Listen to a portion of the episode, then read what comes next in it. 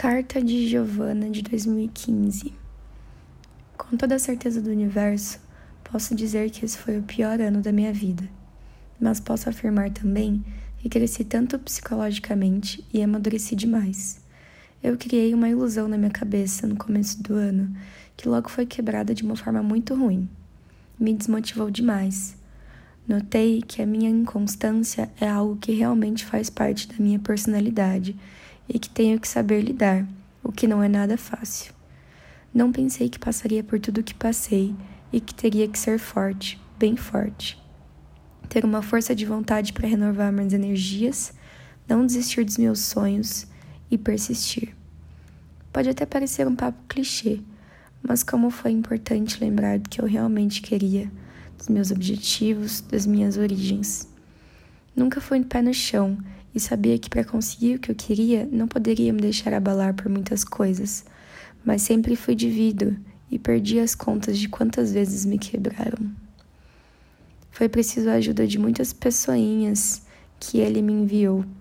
Fui notando o valor delas e vendo como fui abençoada. Percebi o quanto eu amava conversar com as pessoas e como isso me fazia bem. Notei a minha independência em saber ir para qualquer lugar que eu quiser.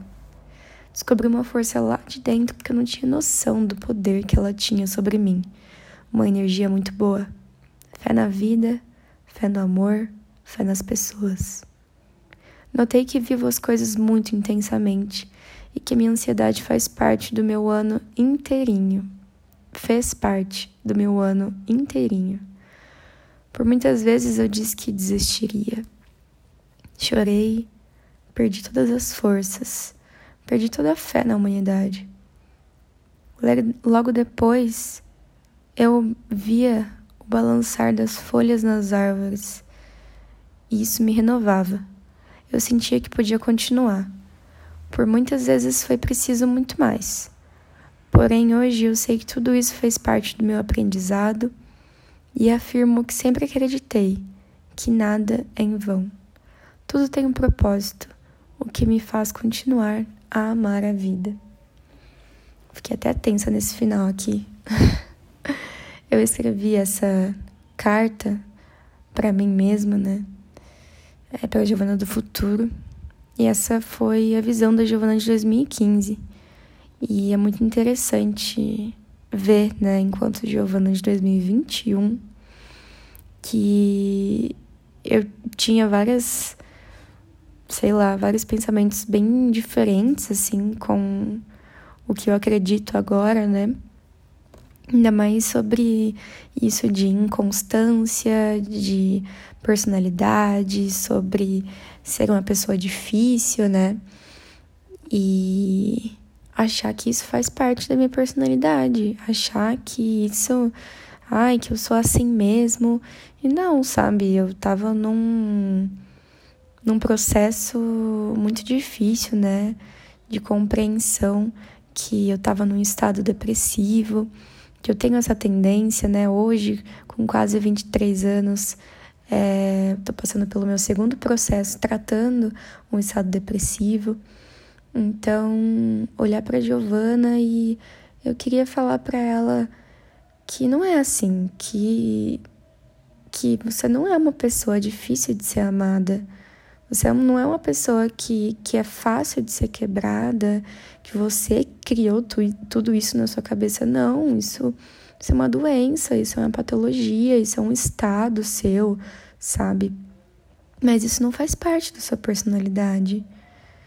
E, sabe, é, ao mesmo tempo eu fico muito feliz que você é, viu o lado positivo das coisas em 2015, né?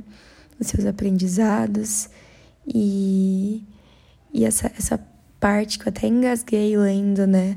Falando que logo depois eu vi o balançar das folhas nas árvores e isso me renovava. Eu sentia que podia continuar. E eu sempre fui uma pessoa que gostei muito de contemplar a natureza, né? E muitas vezes eu esqueço disso.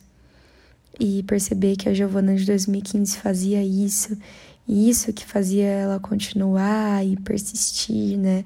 Mesmo não tendo essa percepção sobre depressão, sobre uma pessoa ansiosa e achar que, ah, eu sou uma pessoa ansiosa, mas isso é uma condição, né?